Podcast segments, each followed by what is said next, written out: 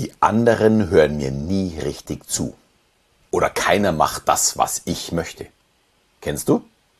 Man stößt auf einen Widerstand und kommt nicht zum gewünschten Ziel. Wer ist denn dann schuld? Ich oder mein Gegenüber? Das werden wir heute genauer betrachten. Und damit ein herzliches Hallo und willkommen in meinem Podcast und zu die Geheimnisse eines Mentalisten. Mein Name ist Alexander Schelle und ich werde dir meine Geheimnisse verraten für eine erfolgreiche Kommunikation mit dir selbst und natürlich auch mit anderen. Und heute betrachte ich die nächste Grundannahme aus dem NLP. Widerstand beim Klienten bedeutet mangelnde Flexibilität auf Seiten des Beraters. Ja, das klingt etwas hölzern und ist natürlich erstmal für Coaches äh, gedacht, aber es betrifft uns alle in der Kommunikation. Natürlich stoßen wir immer wieder auf Widerstand. Und natürlich ist der andere schuld. Wer denn auch sonst? Er versteht es einfach nicht, dass sein Weg der falsche ist. Ja, und so weiter und so fort natürlich. Bisschen in den Sarkasmus gekommen. Aber entspricht das denn der Wahrheit? Wenn uns der andere egal ist, beispielsweise ja, auf der Spielwiese Social Media, dann ja.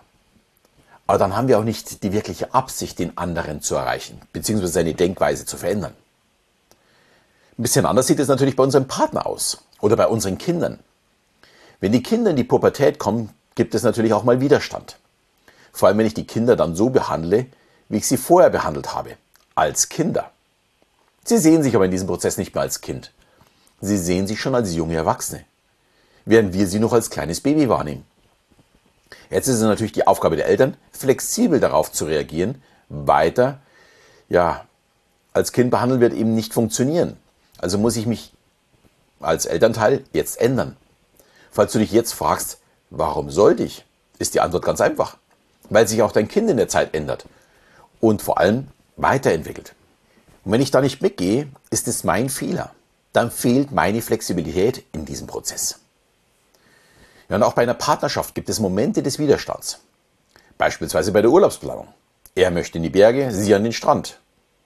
Beide stoßen beim anderen auf Widerstand. Für beide gilt, ich möchte meinen äh, Wunsch durchsetzen. Aber wenn ich meinen Wunsch durchsetzen möchte, muss ich in irgendeiner Weise auch flexibel sein und auch Kompromisse machen. Beharre ich dann nur auf meinen Wunsch, dann kann ich ihn vermutlich nicht erreichen. Äh, dass mein Partner jetzt einfach nur nachgibt bei meinem Wunsch, damit ist jetzt nicht wirklich zu rechnen. Und noch besser ist jetzt diesen Widerstand schon vorher einzurechnen und einen Rapport aufzubauen und auch meinen Wunsch durchzusetzen. Ich weiß, wie gern du am Strand liegst, die Seele baumeln lässt und ein Buch liest. Ja, und die Energie der Sonne auf deiner Haut möchtest du spüren. Und ja, am, An am Abend noch lecker essen gehen und mit ein Gläschen Wein trinken. Ja, möchtest du das im nächsten Sommer wieder machen? Ja, möchte ich unbedingt, sagt sie dann. Und du weißt auch, wie gern ich in die Berge gehe. Ja, natürlich weiß ich das. Den Sonnenuntergang mit dir zu erleben. Ja, und äh, vielleicht in die Sauna gehen, vom Wandern erholen. Ja, wollen wir im Sommer ans Meer fahren? Ja, und im Frühjahr eine Woche in die Berge? Ja. Genau so können wir es machen. Man kann im Grunde den anderen verstehen, auf ihn eingehen, sich ein Yes-Setting holen und gleichzeitig auch Science durchsetzen. Aber natürlich muss ich dazu auch in dem Kompromiss bereit sein, auch für meinen Partner etwas zu tun. Äh, wer da noch bei so einem Weg auf Widerstand stößt, der sollte sich in meinen Augen ernsthaft Gedanken um seine Partnerwahl machen, weil dann wird es nicht klappen. Und im Business ist es sehr ähnlich. Wie oft habe ich im Vertrieb gehört, das kaufen unsere Kunden nie. Die sind alle das Alte gewohnt. Ich brauche weiterhin das alte Produkt. Natürlich hatten die Kollegen damit erstmal recht. Veränderungen mögen wir nicht, auch unsere Kunden nicht. Also es ist erstmal schwer, etwas Neues zu verkaufen. Aber da muss ich flexibel sein und aufzeigen, warum der neue Weg besser ist als der alte. Wenn ich beim Kunden jammer und sage, ich kann Ihnen leider unser altes Produkt nicht mehr anbieten, aber probieren Sie doch mal die neue Variante, dann wird es Widerstand geben. Wenn ich aber sage, wir haben uns weiterentwickelt und Sie haben die Chance, als erster davon zu profitieren, dann breche ich diesen Widerstand schon bevor er überhaupt aufkommt. Also wenn der Widerstand erstmal da ist, ist er einfach viel, viel schwieriger, als wie wenn ich ihn schon vorher aufbreche. Und es hört sich jetzt so einfach und auch logisch an. Aber wenn ich eines in meinen über 20 Jahren im Vertrieb gelernt habe, dann ist es das Gejammer, was alles nicht geht. Erfolgreich waren aber vor allem die flexiblen Kollegen und diejenigen, die sich ja von den Tiefschlägen nicht unterkriegen ließen. Ein erfolgreicher Vertriebler Unternehmer stößt auf Widerstand. Manchmal auch heftig. Dann schüttelt er sich und probiert es dann mit, äh, mit einem neuen Weg. Und da sind wir auch bei unserer letzten Grundannahme. Wenn etwas nicht funktioniert, tue etwas anderes. Haben wir ja beim letzten Mal besprochen. Genau das ist der, der Schlüssel dazu. Ich muss flexibel sein und einen Schritt zurück machen. Ich könnte von einigen Niederschlägen erzählen. Ich könnte aber auch davon erzählen, wie sie im Anschluss immer besser wurde. Und das ist doch genau, äh, um was es dann letztendlich geht.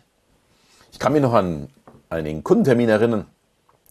Das war ein Tochterunternehmen, ist schon ja, locker 15 bis 20 Jahre her, meines Kunden. Und wir haben einiges durchgesprochen. Und ich habe mich immer schon gefühlt, ja, bei dem Kunden, wie wenn wir im gleichen Boot sitzen. Ich habe den Kunden wirklich zwölf Jahre gehabt und ich habe das immer als gemeinsames Projekt gesehen. Und wir haben gute Dinge zusammen gemacht, wir haben auch gemeinsam Fehler gemacht. Aber in diesem Gespräch war es falsch, dieses anzusprechen, dass der Kunde auch Fehler macht. Der Ansprechpartner wollte das einfach nicht hören, äh, welche Fehler denn sein Unternehmen macht. Er fand es unmöglich, dass ich ihm sage, welche Fehler bei ihm im Haus passiert sind. Er wollte mich dann vor die Türe setzen und ich stand tatsächlich schon mit der Laptoptasche in der Türe, als ich ihn fragte, ob sein Unternehmen denn nie Fehler macht. Und er meinte, das würde mich als Lieferant einfach nichts angehen. Und ich erwiderte ihm, ich sehe mich nicht als Lieferant. Ich bin seit Jahren ein Partner und als Partner kann man nicht nur die angenehmen Seiten, sondern auch die unangenehmen Seiten ansprechen. Ich drehte mich um und wollte gehen. Und in dem Moment meinte er, ich soll mich doch nochmal äh, zu ihm setzen. Ab diesem Zeitpunkt hatten wir ein völlig anderes Verhältnis. Und ich vor allem ein interessantes Projekt. Und ein paar Tage später saß ich bei meinem Ansprechpartner vom Konzern, also im Hauptsitz, und er fragte mich, was denn da los war. Er hatte offensichtlich mit dem Geschäftsführer schon gesprochen. Er meinte, er kann es überhaupt nicht verstehen, wie wir so aneinander geraten konnten, weil wir beide sehr, sehr zugänglich sind. Aber er äh, verriet mir auch, dass der Geschäftsführer, wie auch er selbst, Psychologe ist. Und damit war klar, er wollte mich einfach testen. Wie weit kann er gehen? Und da ich nicht starr meinen gewünschten Gesprächsverlauf festgehalten habe, sondern flexibel war, äh, konnte ich mich aus dieser Schlinge, die schon tatsächlich sehr, sehr eng um meinen Kopf lag, wieder lösen. Im Anschluss konnte ich auch darüber wieder lachen, aber ich muss ehrlich zugeben, in dem Gespräch hatte ich schon die eine oder andere Schweißperle auf der Stirn. Also war nicht so ganz einfach, ich war da noch nicht so äh, besonders erfahren. Äh, war, eine, war eine heftige Sache, aber es zeigte mir einfach, es bringt einfach etwas, auf den anderen einzugehen und ein bisschen flexibel zu agieren. Also mein Tipp aus dieser Folge, bleibt flexibel in eurer Denkweise. Und am besten sucht euch schon, bevor ihr einen Weg geht, auch noch eine Alternative. Bei mir musste es damals spontan kommen, da ich mit so einem harten Widerstand überhaupt nicht gerechnet hatte. Was im Nachhinein natürlich ein Fehler von mir war. Das Ei habe ich mir selbst gelegt. Aber die Frage ist, wenn er nicht darauf reagiert hätte, was hätte er stattdessen als Angriffspunkt genommen? Ja, er hätte mit Sicherheit einen Weg gefunden, um mich auszutesten. Also es hätte mit Sicherheit auch irgendetwas gegeben, wo ich vielleicht nicht vorbereitet gewesen wäre. Also in dem Fall war ich ja sowieso schon nicht. Und wer jetzt sagt, ich bin ja gar kein Vertriebler, so, sowas passiert in meiner Welt nicht, dem muss ich enttäuschen. Das kann auch in einer Partnerschaft passieren. Vielleicht nicht mal aus Absicht, sondern nur aufgrund eines schlechten Tages. Und auch bei Kindern, bei Eltern, bei Vorgesetzten, bei Mitarbeitern und so weiter. Man stößt immer wieder auf Widerstand. Und dann liegt es an dir, wie du darauf reagierst, wie flexibel du darauf reagierst. Und jetzt bist natürlich du dran.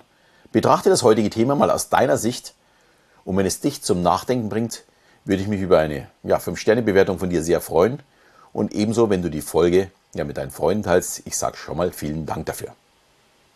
In diesem Sinne verabschieden wir wieder bis zum nächsten Mal, wenn es wieder heißt, die Geheimnisse eines Mentalisten.